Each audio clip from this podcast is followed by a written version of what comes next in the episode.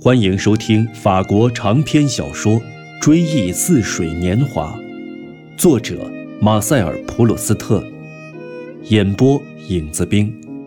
第一部在斯万家那边，第二卷《斯万之恋》，第二十三集，总第五十集。啊哈！他话是对德圣的菲尔特夫人说的，可又是说给罗姆夫人听的。原来可爱的亲王夫人在这里，诸位，她是专程从盖尔蒙特来听李斯特的圣弗兰西斯跟鸟儿说话的。时间仓促，她只能跟美丽的山雀一样，随便捡几个李子，捡几个山楂插到头上来了。现在还有几滴露珠，一点白霜，冷的公爵夫人直呻吟呢，真漂亮，亲爱的亲王夫人。怎么？亲王夫人是专程从盖尔蒙特来的，真是太棒了！我真抱歉，我原来还不知道呢。德圣德菲尔特夫人天真的叫道：“她对斯文的风趣话是不大习惯的。当她仔细看亲王夫人的头饰时，她又说：‘倒是真的，这是模仿。该怎么说呢？不像是例子。这想法真是妙极了。可亲王夫人是怎么知道我的节目表的呢？音乐家们连我都没有告诉呢。’”当斯文在一个惯常用情场的言语交谈的妇女身边时，他是常讲一些连上流社会中的许多人都不懂得的微妙的话的。他不屑于跟德圣德菲尔特夫人解释，说他是用隐喻说话的。至于亲王夫人呢，他都哈哈笑开了。因为斯文的风趣在他那个圈子里是深受赞赏的，也因为每当听到赞美他的话的时候，他总觉得这话是无比的优美，也总是令人忍俊不禁。好极了，夏尔，我这些小山楂果子合您的心意，我真高兴。您干嘛跟那位康波尔没打招呼？莫非您也是他在乡间的街坊？德圣的菲尔特见到亲王夫人很乐意跟斯万聊天，就走开了。您自己不也是吗，亲王夫人？我？莫非这些人到处都有乡间别墅？我倒真想跟他们一样。他们不是康布尔梅人，那时在康布尔梅的是他的亲戚，他娘家姓了个朗丹，常到康布尔梅去。我不知道您知道不知道，您自己还是康布尔梅伯爵夫人，教务会还欠您一笔租金呢。我不知道教务会欠我什么，可我知道本堂神父每年向我借一百法郎，这笔钱我以后是不想再借出了。再说这些康布尔美人的名字也真能吓人一跳，结尾倒是干脆，可是并不高明。他笑着说：“开头也并不高明些。”斯文答道。感情，这是两个缩略词拼起来的，这准是一个怒气冲天却又讲体面的人创造出来的。他不敢把第一个词说完，可既然他不能自己把第二个词说出来，他又何不把第一个词说完，一了百了呢？咱们这是在大发雅兴，开起玩笑来了，亲爱的霞儿。不过现在老见不着您，真够伤脑筋的。他以温存的语调着补一句。我是多么喜欢跟您聊聊天儿，您想想，我都没法子让弗洛贝维尔这个笨蛋明白康布尔梅这个名字为什么能吓人一跳。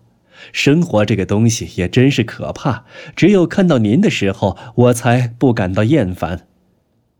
这当然不是真话，不过斯万跟亲王夫人对小事情的看法是一致的，结果连说话的方式，甚至连读音都非常相似。要不然，正是这个相似导致他们看法的一致。这种相似倒并不太引人注目，因为他们两人的声调迥然不同。不过，只要你能在想象中把斯万的话语里他那洪亮的嗓音跟话语从中吐出的两撇小胡子去掉，你就可以发现这些语句音调的这些变化，全都是盖尔蒙特那小圈子那一套。可在大事情上，斯万跟亲王夫人就毫无共同之处了。不过，自从斯万如此消沉，随时总感到就要哭出声来以后，他总像一个杀人凶犯，需要把他犯的罪行诉说出来一样，需要把自己的苦楚倾吐一番。听到亲王夫人说到生活这个东西也真是可怕时，他感到得到一点安慰，仿佛亲王夫人跟他说起了奥黛特似的。对啊，生活这个东西真是可怕。咱们得时常见见面，亲爱的朋友。跟您在一起，好就好在您不是个嘻嘻哈哈的人，咱们可以一起度过一个愉快的晚间。那是当然。您为什么不到盖尔蒙特家来呢？我婆婆会高兴的要死的。这地方景色不美，不过我敢说，这地方并不令人不快。我讨厌风景如画的地方。这我相信，你们那地方好极了。斯文答道：“此刻对我来说都已经太美、太热闹了。反正这是一个使人幸福的地方。这也许是因为我在那里生活过，所以连那里的一草一木都能跟我说得上话。当微风拂面、麦穗荡漾的时候，我就感觉到有人要来，将要收到什么消息。还有河边那些小房子，我该是多么的不幸！如果……哦，亲爱的夏儿，留点神！那凶神恶煞的狼比荣婆娘瞧见我了，快把我挡住！告诉我他家发生了什么事，我都搞糊涂了。是他把女儿嫁出去了，还是给他的情妇找了个妻子？我闹不清了。也许是把他的女儿嫁给了他的情妇。啊，我想起来了，是他被他那亲王丈夫休了。您装着跟我讲话，省得这位贝勒尼斯来请我去吃饭。再说我也得走了。您听我说，亲爱的霞尔，这回总算见着您了，您就不能跟我一起上帕尔玛公主家去？她会是多么高兴！再说巴赞也要跟我在他家碰头的，要不是每每带来点您的消息，您想想，我现在根本就见不着您。斯万没有答应，他早就告诉德夏吕斯先生，他一离开德圣德菲尔特夫人家，就直接回家去。他不想为了上帕尔玛公主家去，就看不到他一直在期待着的由仆人送去或者留在门房里等待着他的那张便条。那天晚上，罗姆夫人对她的丈夫说：“可怜的斯文呐，他还是那么亲切可爱，不过看样子是挺倒霉的。您过几天会看到他的。他答应最近上咱们家来吃饭。”一个那么聪明的男人，为了那样一种女人而苦恼，我觉得真是荒唐。那女人一点意思也没有。有人说她是笨蛋。说这种话得有未坠入情网中人的那种清醒才行。这样的人认为，一个有才智的人只能为值得为之憔悴的人才憔悴。要是有人因为霍乱菌这样渺小的东西而甘愿染上霍乱，岂不是咄咄怪事？斯万想走，可正在终于可以脱身的时候，弗洛贝维尔将军却请他把德康布尔梅夫人介绍给他，他这就不得不跟他回到客厅去找他。我说啊，斯万，我宁愿安安稳稳在家里当这个女人的丈夫，也不愿意被野蛮人宰了。您说呢？被野蛮人宰了？这几个字刺痛了斯万的心，他马上就感到需要继续和将军谈一谈。是啊，很多人就是这样结束了自己的一生的。譬如说，您肯定知道那位由迪蒙德·乌维尔把他的骨灰带回来的那位航海家拉贝鲁兹。斯文讲到这里的时候，感到很幸福，仿佛他是在说起奥黛特。他是个好样的，我对他很感兴趣。说到这里，他都有点伤感了。啊，没有错，拉贝鲁兹谁不知道？有条街都是以他的名字命名的。将军说：“您认识拉贝鲁兹街上的人？”斯文兴奋地问。“我就认得的尚利夫夫人，她是那位好样的小比埃尔的妹妹。她有天举办了一个戏剧晚会，挺好的。她的沙龙今后会是很出色的，您瞧吧。”啊，他住在拉贝鲁兹街，这条街挺讨人喜欢的，挺美，挺冷清。不，您大概有些时候不去了。现在不冷清了，那个区到处都在盖房子。斯文最后把德弗洛贝维尔先生介绍给年轻的德康布尔梅夫人，这是他首次听到将军的大名。他匆匆摆出一个愉快和惊讶的微笑。这是对一个从来没有听说起过的人的微笑。他新婚不久，对这家的朋友还不认识。别人领到他面前的每一个人，他都以为是家里的朋友，心想要是能装出自从他嫁到这家以后就常听人说起他的话，那就显得很得体，所以就有点犹豫地伸出手来。这犹豫既说明他在克服他早就学会了的含蓄，也说明那由于战胜了这犹豫而发自内心的友好情谊。就这样。他的公婆，他依然认为他们是法国最显赫的贵人，说他是个天使。他们特别要显示，他们之所以挑中他做他们的儿媳妇儿，正是由于他们看中了他的人品，而不是他家巨大的家财。一眼就可以看出您有音乐的天赋，夫人。将军对他说，不露痕迹的提起刚才蜡台托盘那档子事儿。音乐会继续进行。斯文知道，他在这个新节目没有结束以前是脱不了身的。跟这些人一起被囚禁在这间屋里，他感到痛苦。他们的愚蠢和可笑刺痛着他的心。更何况，他们不知道他在爱着一个人，而且即使知道，也不会感到兴趣，只能是笑他幼稚，惋惜他做出这等傻事儿。他们把他的那份爱情表现为只为他一个人存在的主观状态，缺乏任何外在的东西向他证明这是一个客观存在。他特别感到痛苦的是，他的奥黛特绝不可能来到。所有的人和所有的东西对他都一概陌生，他完全不能涉足的这个地方。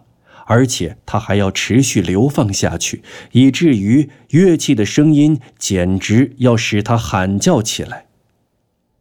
突然间，奥黛特仿佛进来了，看到他的出现，他简直肝肠寸断，不由得把手捂住心口。原来，小提琴奏出了高音，连绵缭绕，仿佛若有所待。这等待在继续下去。怀着已经瞥见他等待的对象从远处走将过来的激愤，维系着那高亢的乐音，同时做出最大的努力，持续到他的到达，在自身消失以前接待他的光临，竭尽全部余力为他敞开大路，让他过来，就好像我们用双手撑开一扇大门，阻止他自行关闭似的。斯万。还没有来得及明白过来，还没有来得及对自己说：“这是反德意的奏鸣曲中那小乐句，别听了。”这句话时，直到那晚之前还得以掩埋在他内心心灵深处，对往昔奥黛特还爱着他的那些日子的回忆，却上了突然射出的一道光芒的当，以为爱情的季节已经回来。在他的心中又苏醒过来，振翅飞翔，向他纵情高唱已被忘却的幸福之歌，全然不怜悯他当前的不幸。过去，他也常说：“在我幸福的时日，在我得到他的爱的时日。”这些都是抽象的词语，说的时候也不感到特别难受。因为他脑际并没有在其中注入过什么与过去有关的事物，只有一些虚妄的片段，并不保存什么实在的东西。而这一次重新找到的，却是把失去的幸福中那特殊的、易于消失的精髓，永远固定下来的一切东西，一切又都在他眼前重现。他扔进他的马车，并被他举到嘴唇边的那朵菊花的雪白的卷曲的花瓣，上面写着：“在给您写这封信时，我的手颤抖得多么厉害的，印有凸起的‘金屋’两字的信纸，以及当他以恳求的口吻向他说：‘我想不用再等多久，您就会打发人来找我的吧。’那紧皱的双眉。”他又闻到，在罗雷丹诺去给他找那个小女工前理发师为他理发时，烫发前发出的气味。那年春天暴雨来得如此频繁，他在月色下坐在他那四轮敞篷马车里，冷得直哆嗦的回家，心里的习惯季节的印象、皮肤的反应，这些东西构成一张大网，在一连好几个星期中，把他的整个身子都罩上了。在那时，他尝到那些除了爱情别无他事的人们的种种乐趣，肉欲的追求也得以满足。他曾以为他可以永远如此，将来无需领略其中的痛苦。现在，奥黛特的魅力跟那个像一个模糊的光晕那样笼罩着他的可怕的恐惧相比，已经微不足道了。而这光晕就是不能每时每刻都知道他在干什么，不能随时随地的占有他的那种焦躁不安。唉，他想起了他高叫：“我随时都可以同您相见，我什么时候都是有空的。”这句话时那种语调。然而现在他却什么时候都没有空了。他对他的生活的兴趣和好奇，对答应他介入他的生活的这种热切的愿望，他当时却怕他会引起可厌的打扰，也不复存在了。当初，他必须苦苦哀求，他才答应让他领到维尔迪伦家去。当初，他每月只让他上他家去一次。而他总得反复强调，他梦寐以求的两人天天见面这个习惯将给他带来何等的快乐，而他却认为那是枯燥乏味的苦差事。之后，他才勉强答应他的要求。后来，他对这种习惯感到厌恶，彻底摆脱了。可他却已经把它看成是无法遏制的痛苦的需要。斯文记得。当他第三次见到他时，他曾一再的问道：“为什么不让我更经常的来看您？”他当时殷勤有礼的笑着答道：“我是怕来日突然自苦呀。”唉，现在呢，他倒还是有时从饭店或者旅馆用带弦的信纸写来信，可这些弦头上的一个个字都像火一样烧着他的心。这是在福耶梦旅馆写的。他上那儿去干什么？跟谁去的？干了些什么？他想起了意大利人大街正在一盏盏熄灭的煤气街灯。那时他已经失去了一切希望，竟在那几乎是神乎其神的夜里，在影影绰绰的人影中把他找着了。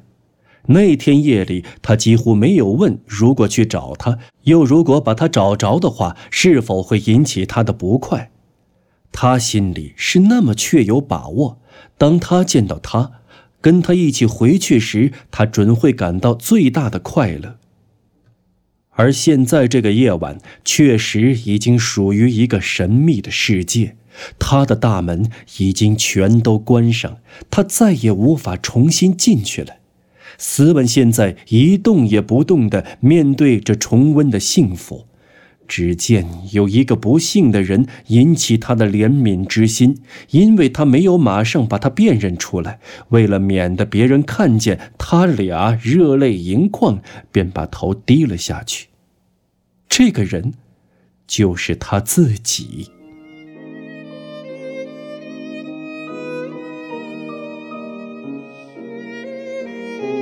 朋友们，本期节目播讲完毕，感谢您的收听，我们下期节目再见。